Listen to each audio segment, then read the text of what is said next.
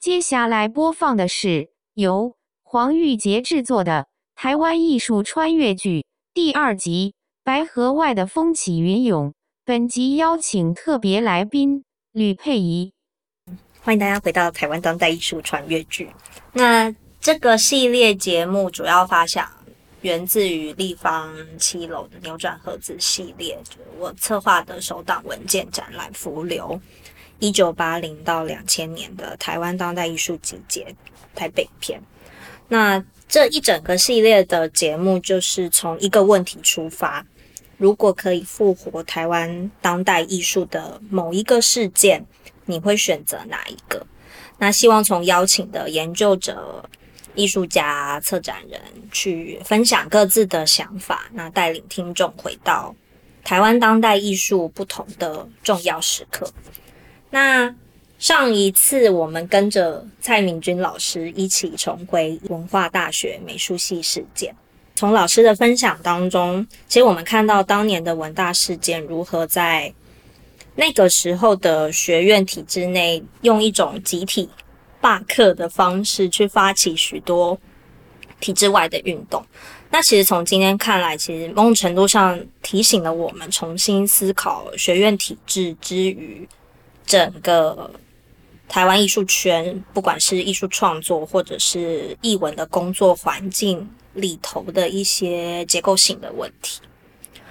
那今天台湾当代艺术穿越剧很高兴邀请到吕佩仪老师来来跟我们分享他最想复活的台湾当代艺术事件。好，那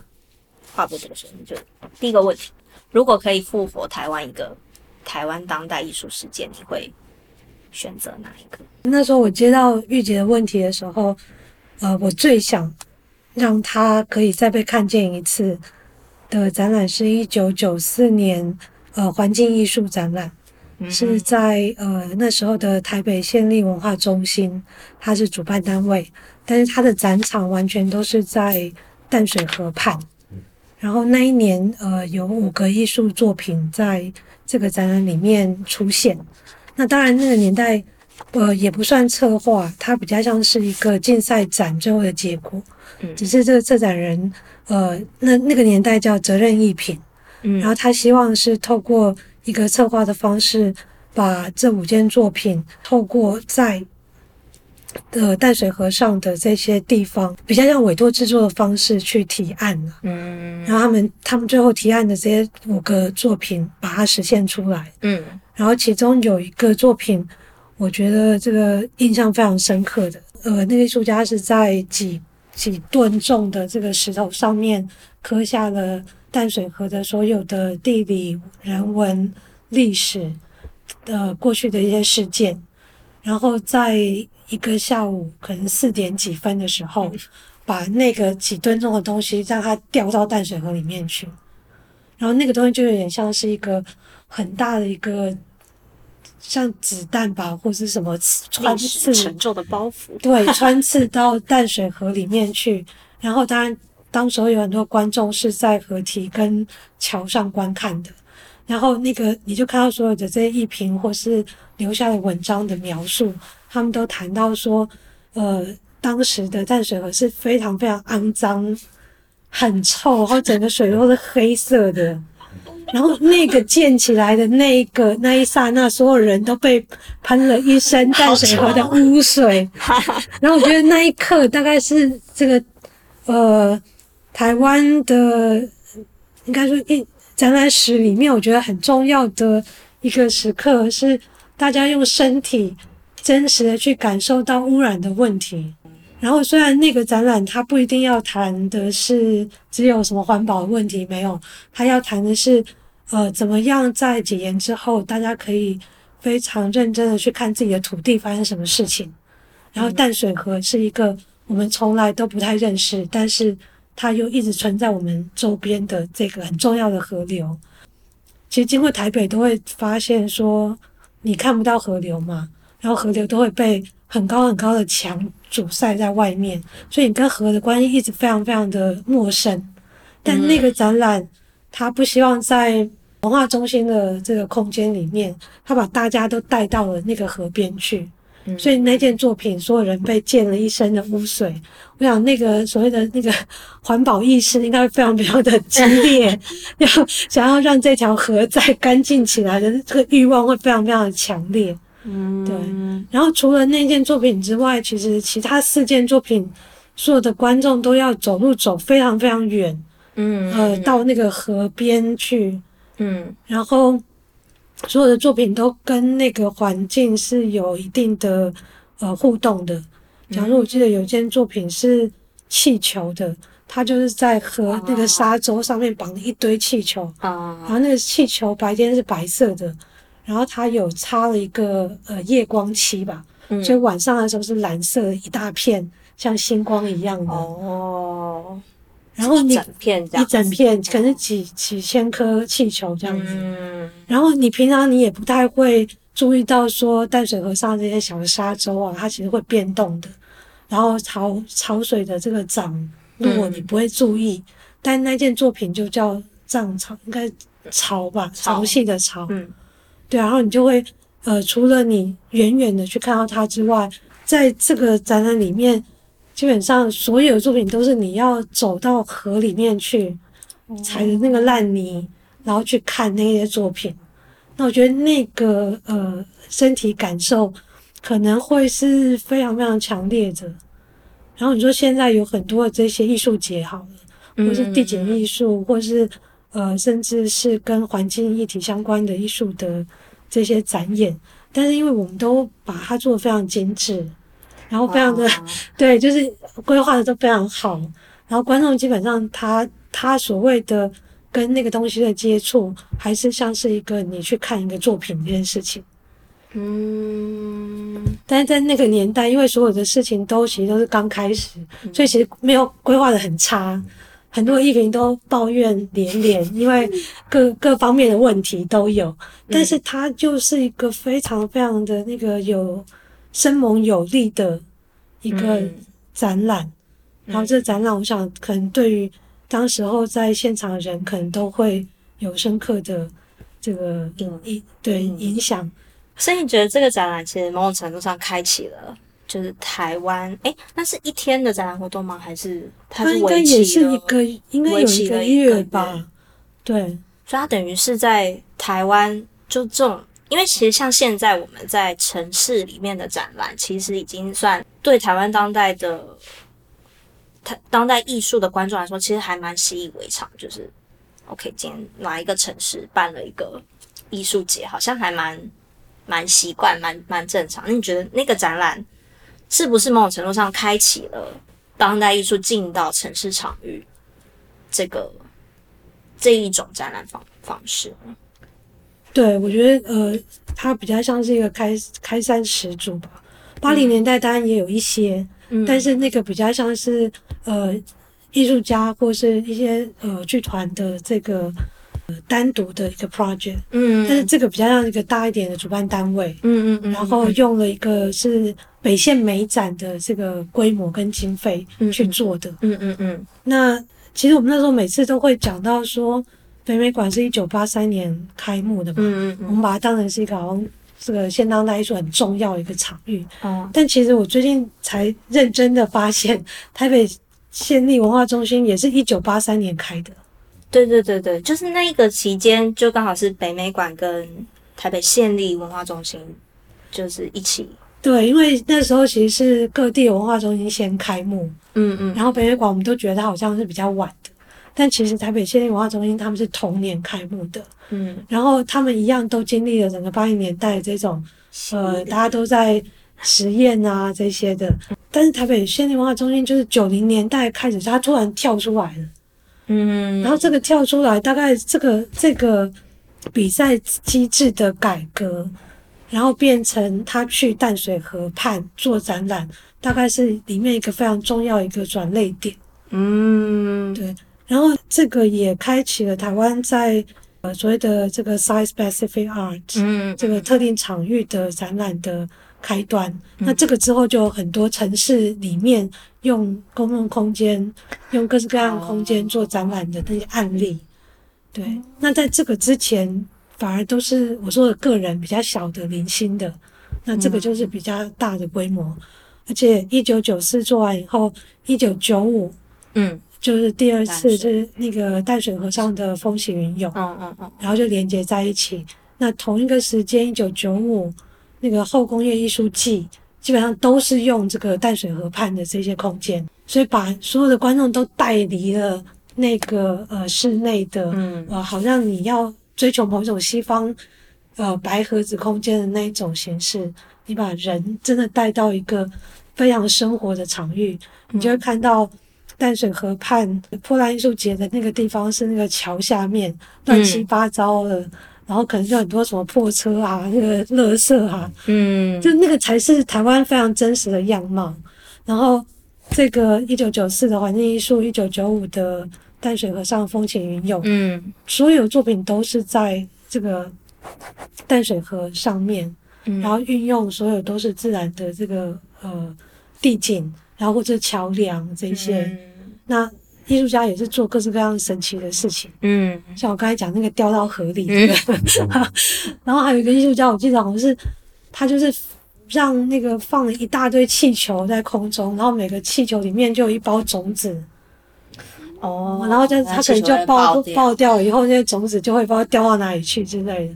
所以大家在想那个环境的事情的时候，好像比我们现在更开放许多。嗯，我们现在好像有有有点被那些论述都限制的很死。假如说，哦，我们一下就想到 climate change，然后就是啊，有什么人人类是，好像又有什么样沉重的包袱。对对对。但是其实，我们可以做的事情，反而就是我们怎么样去做一个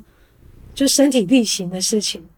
像刚才那个种子，嗯、其实它它就是让那些种子就是。在都市的各个角落，可能它都会发芽，也可能会死掉。嗯，但那个也就是环境的宿命嘛。对对对，嗯嗯嗯，我觉得那个年代更贴近这个土地的那个东西去思考。然后对很多艺术家而言，我看到那个呃资料里面都讲到说，这可能他们人生第一次去做这种现地制作的，然后他们根本搞不清楚要怎么做。然后很多人对于材料啊。然后，对于在户外，什么风啊、雨啊、气温啊、湿度啊这些东西，其实都没有任何经验的。嗯嗯嗯。对，但是也是因为这种呃没有经验的状态之下，让这样子一个展览，基本上我觉得不可能再发生一次。啊，对，它的确有一个局限性，就是一个当时的时间性吧。就是我觉得，其实就是你一直在提到，就是展览其实是跟时间共共同前进的点。那等于说，那个展览只能在那个当下产生它自己的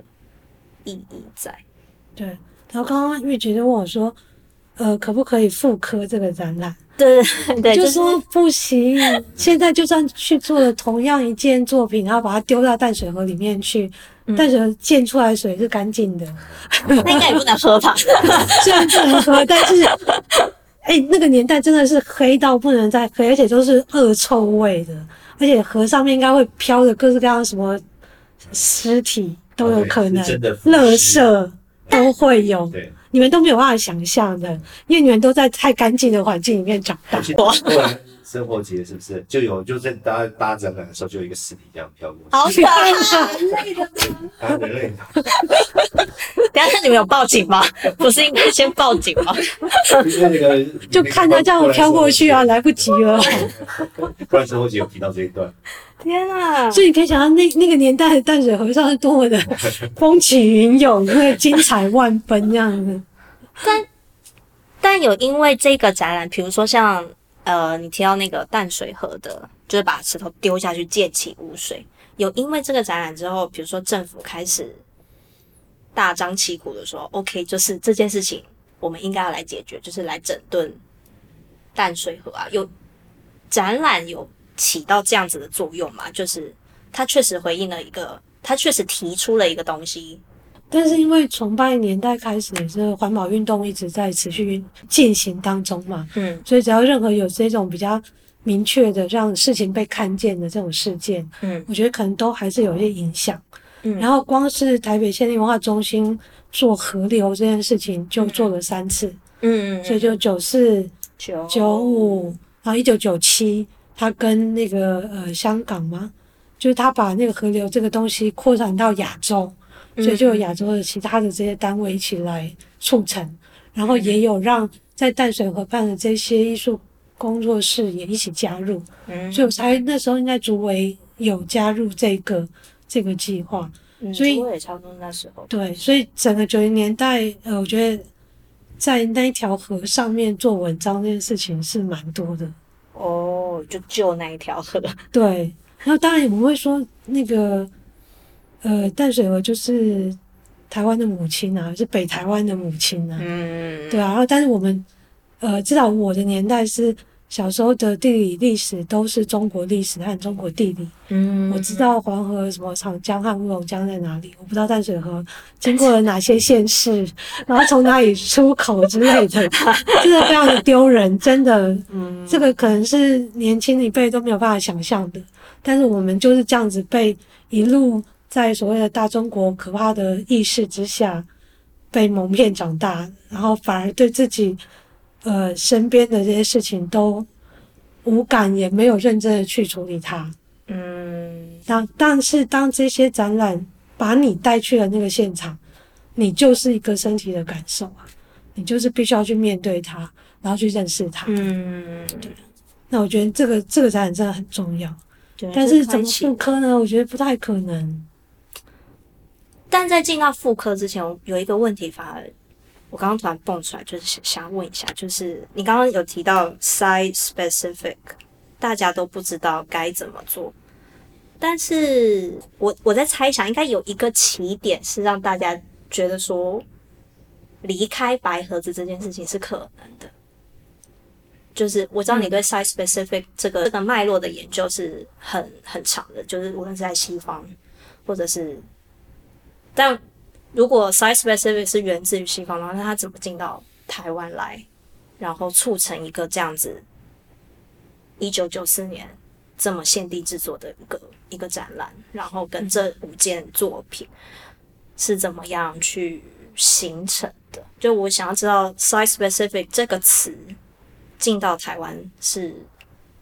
怎么进来，以及它你觉得它是怎么转转换的？因为势必来说。在地的转换是必必要的。嗯，不过因为八零年代那时候大量的呃艺术家学者回来嘛，嗯，所以大家其实带进了各式各样的新的新的理论、新的方法、嗯、新的词汇。嗯，那那个时候有没有 site specific 这词我还不确定。嗯，但是八零年代其实有很多的这些呃，尤其是剧场吧，小剧场的。他们就会很喜欢用一些奇怪的空间啊，嗯，他们就会去废墟啊这些地方去，把它变成一个像是自然的一个舞台那样子的概念去做。嗯、那呃，在艺术在视觉艺术圈的话，我觉得在呃一九九四年环境艺术之前，我之前在找资料的时候，想在哪一个海边有人做过类似的展览，但是那个就比较像是一个小型的。一个试验，嗯嗯嗯，对。然后，那一九九四这个重点是在于它是一个机构嘛，台北县文化中心，嗯，然后它是一个呃征件展，它是一个那个竞赛展，嗯，然后用征件的方式，然后直接命命命题作文，就是叫你要用淡水河作为你的这个呃提案的对象，嗯，你要用淡水河上作为空间。嗯，然后那时候的策展策展人，呃，他被称为责任艺评是倪在庆。嗯嗯嗯嗯，所以他那时候提的概念比较像是他觉得是呃地方的事情就要回到地方。那你既然是县立文化中心，那台北县的重点就是那条河。那条河。对。然后他也觉得，你一直去追求一些西方的东西，好像也是因为那时候他写的那个。台湾美术西方制造，嗯嗯，所以他对于这个你去去呃，只是在西方的形式上演练这件事情，一直都非常的批判跟反感，嗯，所以他我觉得他那时候提出这个策划的时候，应该就是一个希望大家呃可以到那个现场，嗯，要离开呃这个展览空间，真的到日常生活的空间去，嗯，然后。呃，它里面有提到说，那个年代让观众来美术馆看展览，其实也是很困难的。嗯，对，他说那这样子，那何不如我们就把展览搬到日常生活空间，嗯，让让观众就是去他的生活空间去看那个东西。嗯所以，呃，我觉得那个展览在那个年代其实是好几层次，就是台湾美术的这个，呃，可不可以不要西方制造？可不可以是淡水河制造？这问题好像现在也是，对，至于现在也还蛮继续蛮重要的。对，然后场域这件事情，嗯，他把它当成是一个重点。嗯那以前你都会觉得说，在不管是北美馆或者是北县文化中心，都白盒子的嘛，嗯所以你都会觉得说那个空间就长那样子。我的重点是作品怎么进去，作品在里面。嗯，但是他把淡水河当成一个场域的时候，你就要必须要去彻底的研究淡水河到底是怎么一回事。嗯，然后你的作品要在里面要怎么可以承受得住那里的风、那里的雨。对，然后如果你的作品是跟夕阳有关的，你知道几点的时候夕阳会出来，嗯，然后那个潮汐什么时间会被淹到哪里，然后观众不能 不能不能走过去。不能走过去，会有危险。对对对对对，就是这种在跟大自然的这个呃理解里面，我觉得在里面就会一直不断的带出你要跟这个土地之间的关系，嗯。你怎么样去理解它，然后你会再去看它，从你第一次去踏到那个泥土里面去，你可能只是去回家，可能去找淡水河经过哪些城镇。但是你可能又会再会去找淡水河在历史上扮演什么样的角色，嗯或者淡水河的淤积是从讲说以前可能是可以到万华的，后来万华淤积了，就是到大道城嗯这些更细的东西就会一直一直不断的冒出来。然后我觉得九零年代也是一个台湾文化在不断寻找自己根源的时代，嗯嗯嗯所以我觉得所有东西都汇聚在一起。那展览当然有它的这个号召力，嗯，然后事件型，嗯，然后的媒体的这个呃报道也很多，都是那个关于那个臭水的这个 报道这样子。我我我觉得听来这个展览很多的形式，无论是它从一刚开始的策划，甚至是呃场域的转移、作品的形式，好像之于现在好像影响还蛮蛮深的，就是好像看在现在的展览形式当中，隐隐约约的还是可以看到这些这一个展览使用的一个方式。我觉得尤其是。场域这件事情，好像就就被就被带出来了。对对，因为在九零年代，台湾也在流行装置艺术啊，所以装置艺术的自身本来就是一个、哦、呃这个呃所谓的聚物件的聚聚合，然后它跟整体空间的这个关系。嗯，所以这个展览它呃强调的就是你的这个作品是要怎么样跟空间。户外空间、自然空间产生对话、产生呼应，嗯，然后我想，这个整个九零年代装置艺术或是装置艺术大展，在各个城市里面，例如后期的嘉义的装置艺术大展，嗯，然后鹿港的这个历史之星，之星这些都是都是这些装置艺术，然后进到了城市空间，去按照那个空间的文化脉络、社会脉络。呃，自然脉络去做作品。那你觉得，相对于现在在城市里面做的艺术节，跟那个时候有什么差异吗？因为其实现在在城市里面做展览也很多。那你觉得，在从九零走到现在两二零二零，就是如果我们同样是以我们生活的地方作为一个场域来做一个展览的话，你觉得这两个之间，两个年代之间？你觉得彼时跟现在的差异在在哪里？我就说过去就过去了，很难再回去。嗯，社整体社会氛围吗？当然了，因为九零年代你可以想象是一九八七解严之前，所有人在公共空间其实都是战战兢兢的。嗯，因为你的所有东西都是被控管的，嗯嗯嗯，那个空间不属于你，呃，唯一属于你的空间可能是你家的门关起来以后，就其实在家有时候还不太稳、不太安全的，都不知道哪里有窃听，还是对哪一天那个警察就来查户口啊，或者冲进来之类的，所以我觉得那个安全感、那个感觉就是差很多的。那解严之后，就是大家第一次可以真正拥有所谓的公共空间。啊，然后你的身体是可以自由的在那些地方里面移动的，嗯，然后那些地方可能之前因为不被允许，所以你也不会去认真的去感受它。嗯，那在这个之后，九零年代中的这些展览，呃，嗯它就是刚好，我觉得那个那个时代那个氛围在那里，呃，没有了那个时代氛围，这些东西也就失去意义了。嗯，但是我可以想象是九零年代初的这一些展览，在公共空间的这个东西，嗯它其实是某种状态，其实都是不断的在宣告说，哎，那个公共空间是我们的，然后我的身体、我的人、我的这些东西是可以在可以跟这个呃公共环境呃是可以互动的，是对话的，这些这些都是我们的。然后我们要去关怀它，或者我们要去认识它，这样子。嗯，所以我觉得还是差蛮远的。嗯那现因为现在其实各个县市都在搞那个地方的地景艺术节，对，呃，也都是作品怎么样跟那个地方互动，嗯还甚至去挖掘一些东西。嗯嗯嗯对啊，但是因为已经操作了呃三十年嘛，嗯然后我想大家的那个手法也越来越那个推陈出新啊。然后展览的这个精致度当然也越来越好，呃，这整个展览的各式各样的规划就非常的这个精准，该该几个点不能超过几个点，不能超过哪个范围，超过哪个范围的观众就看不到，这些都会被精致的规划进去。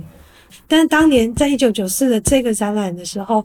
他就说你就是淡水河，他没有限定一个范围哦，所以那个展场是拉的是几公里长这样子，嗯嗯嗯，然后就被媒体骂到死，因为 一件作品到另外一完全不知道在哪里，而且没有标示那一些什么都没有，然后你就要自己去想办法。所以他在一九九五年的时候才把那个场域限制起来，就两条桥，哦，对是对对，好像是两条桥的中间。对对对，对，那你看我们现在又更精密的去计算嘛？观众走到哪里会生气，然后 那个之后就不会安排作品了。但是那种现在还有 app 啊过度对对对还有 app，对啊对对，对然后甚至还帮你安排专车，有没有？哦对对对从一个点到另外一个点这样子。哦对啊，那当然就是我们说展览越来越精致化也是个好处，但当然也会失去很多了，失去嗯刚才说的那些草根的东西，或者是不能再来一次的东西，就是不能复刻的那个，就是不能。复刻。可是复刻对啊，我还是好想要复刻我真的哦就是，如果我真的很想复刻这个展览，你觉得我们可以怎么做？是不是当我们要讲到复刻或者是复活这个东西的时候，其实我们已经碰触到的是一个历史回去的局限性？好像在当你越重访越多历史的经验之后，好像渐渐的会知道哦，有些东西我真的是没没办法了。比如说像你刚刚说的身体感啊，但是我已经也没那么臭了。那如果今天我还是得做一档这个展，你觉得什什么样子的方法？对，像我就会觉得说，历史过去就过去了。嗯然后作为一个研究者的角度而言的话，我会觉得你现在所做的任何的努力，其实只是去接近多一点点那个过去而已。嗯。所以，假如说这个展览，呃，那一些作品早就不见了，也没有人收藏，嗯。然后也资料也是非常少。嗯。然嗯后唯一可能可以做的，就是当年的照片，嗯。或是如果当年刚好有电视记者有拍摄到的，看看绿色小组有没有拍到这个、这个展览，嗯。这就变成一个最珍贵的第一手的档案资料。嗯嗯嗯。然后，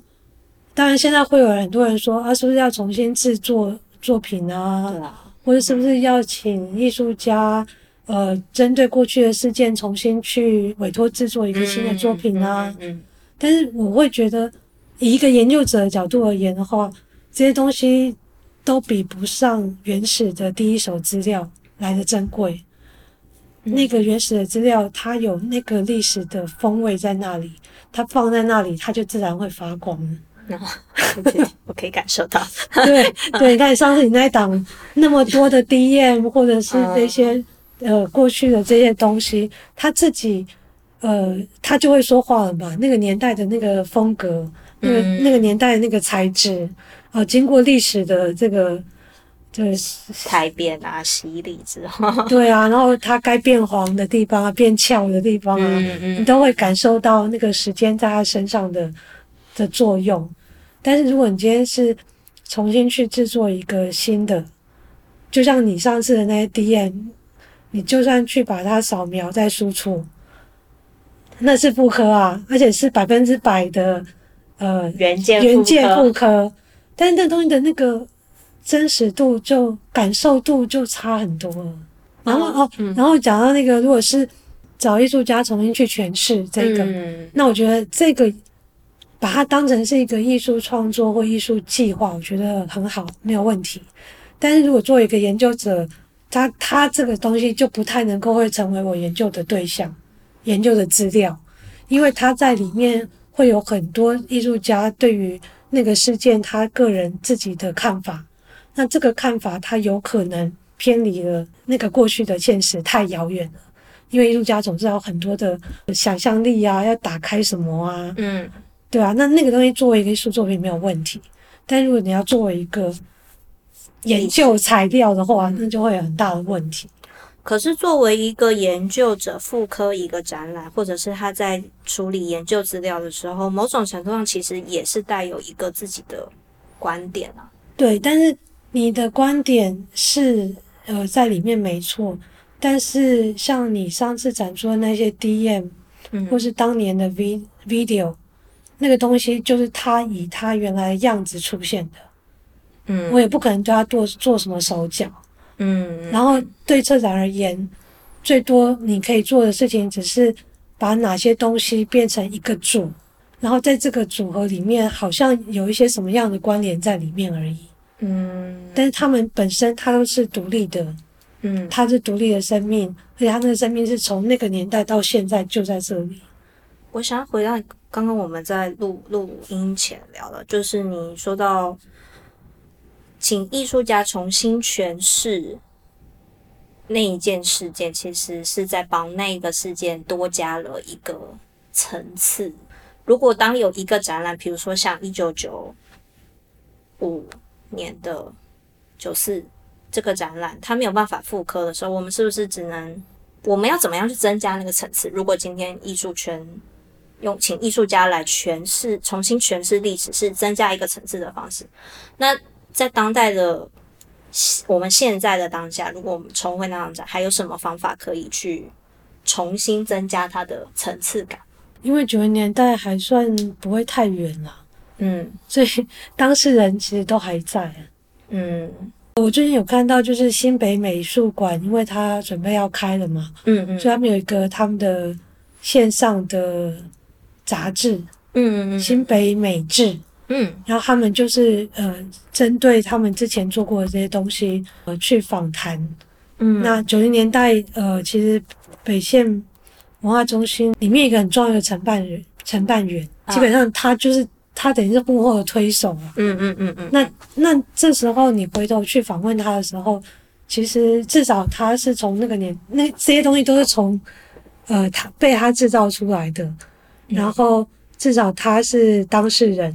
嗯，然后他去回想或去谈的时候，至少我们可以是真的第一手，对，就是用各式各样的方法去破进那个现实，其实破进一点点也好。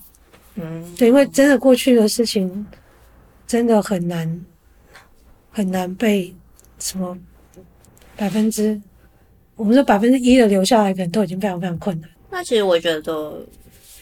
现在很多单位，无论是台湾或者是国外，其实都有蛮多的美术馆在做复刻展览这件事情。那你觉得为什么要复刻？你觉得复刻这件事情，如果你觉得，比如说以你的观点来说，其实我们没办法回去，那为何要复刻？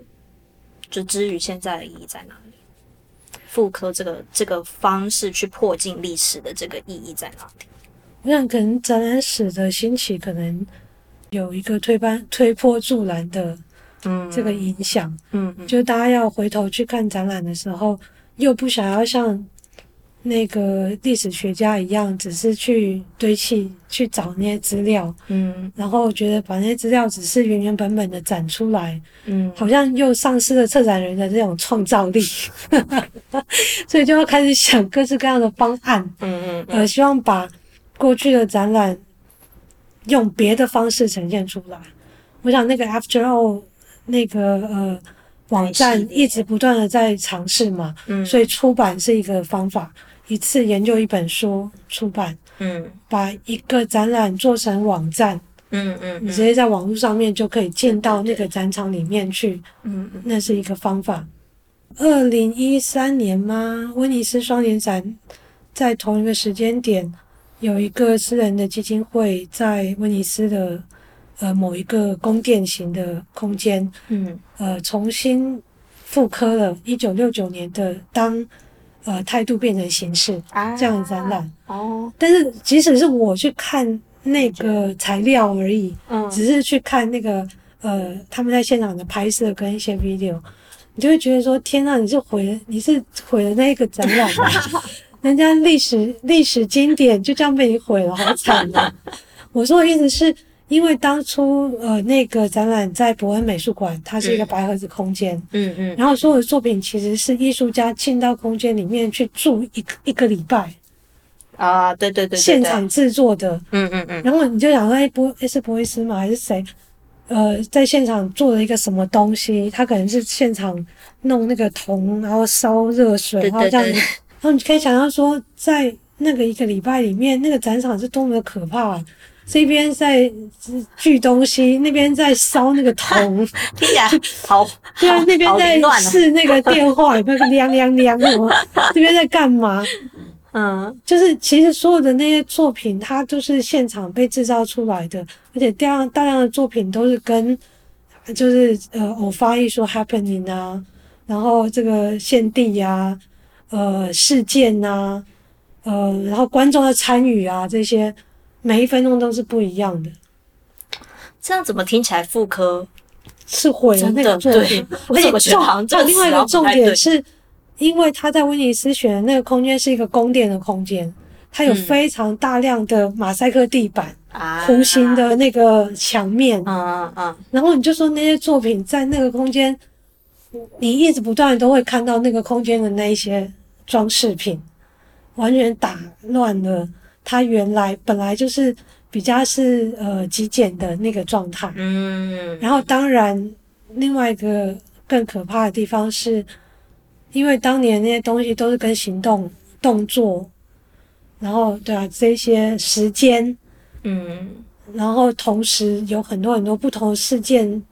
在发生偶然性这些东西全部搅在一起，但是在那个复刻展里面，它就变成一个一个物件而已。然后当然有些作品是他们跟其他美术馆借的，那有些可能是再重新复制的，但是它就是真的变成物件。但是当年一九一九六九年，它是事件，嗯，是一个很多人在那个时间共同制造了各式各样的偶然所交织出来的东西。所以复刻当然有些东西可以，有些东西不可以。嗯，有些东西可以复刻的好，有些东西只只会造成更大的灾难。听起来确实有其局限了，你只能选择另外一种方式，就是在现在，不论是透过书写或者是文献资料大量的研究。去去破镜，等于说复刻的方式会因着展览事件的不同的部分去做不同方式的复刻吧？这样子是不是一个比较比较理想的方式？比起可能还是要想说，你为什么要复刻这件事情？那你觉得为什么要复？如果今天你是说要你说要复活？好，那复 复活意思科他在我的脑海里面复活复跟复活，你觉得不太不太一样？不太一样啊，因为复活只是一个你觉得你期望他再活起来，他可能在你眼前可能可以，你可以再去，因为你参与不到那个过去嘛，你希望他复活，也许你可以参与到。嗯，但是妇科比较像是那个 Kobe 的那个概念嘛，在线嘛。啊啊，对啊，那我觉得那还是不太一样的。所以你觉得复活对你来说比较像是一个想象性的东西？对对对，像我们刚刚就有提到说，其实这个展览，如果是我在脑海里面去想象那个情境，嗯，那个很重的那个石头掉到恶臭的淡水河里面溅起来，嗯的那个时刻，在我脑海里面的想象，跟你重新去制作一次是完全不一样的，因为你去制作的时候就会有各式各样的局限。而那个局限就会，就是说，我说可能会远更远离了那个东西的本质。那当然也不是说你什么都不做，而是说是不是试着先找到第一手资料，嗯，让第一手资料说话。那如果第一手资料都没有的时候，你再去想，再再一层，再一层，嗯。那我觉得其实六零年代之后，那个录六七零年代之后那个录影的东西出来了嘛。嗯，其实录影大概比起其他东西，大概会是更贴近一点点。你可以看到那个现场那个动的那个状态。对，虽然你当然还是有导演的这个观点啊，呃，移动的选择啊这些，嗯，但是至少在那个画面里面，你看到的是这些事情，他自己在。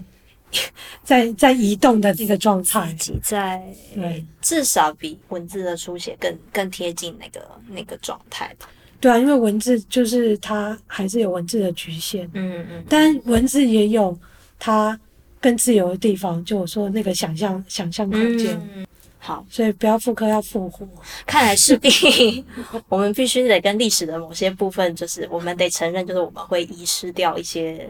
一定会的，该说再见就要说再见。好吧，我完全可以理解。就是我觉得那种失落感是我可以某种程度上我可以体会，就是在在找档案、找资料的过程当中，的确是你握有那个原件，跟你复刻那个原件是完全就是两两回两件事情了。那个历史感是差差非常非常多的。哎、欸，为什么平常应该老人才有这种真的吗？不好意思，我就蛮年轻人在那个 对过去有极度的焦虑感，然后很超级怀旧。对对对，我就是一个很怀旧的人嘛。那个历史的失落跟失去，就是我我自己感受还蛮蛮深的嘛。但是你必须要承认。那个东西就是一，它就是一去不复返的。然后，所以对我来说，我的方式就是靠书写来用我自己的方式去回应，或者是去，或者是像你说的去复活那个展览，就是那一个事件。嗯。这好像似乎是我现阶段找到的一种尝试去抓住历史的一个方式。那也许其他人有不一样的方法，比如说像像，我觉得你你你也有一个自己的方方法去尝试回应历史，或者是去留下那个历史的的一些片段。嗯，好啊，那今天谢谢佩仪来跟我们分享他想要重回、想要复活的那一个时段。那今天就历史穿越剧，大家下次见喽。好，谢谢佩仪，谢谢佩仪，谢谢。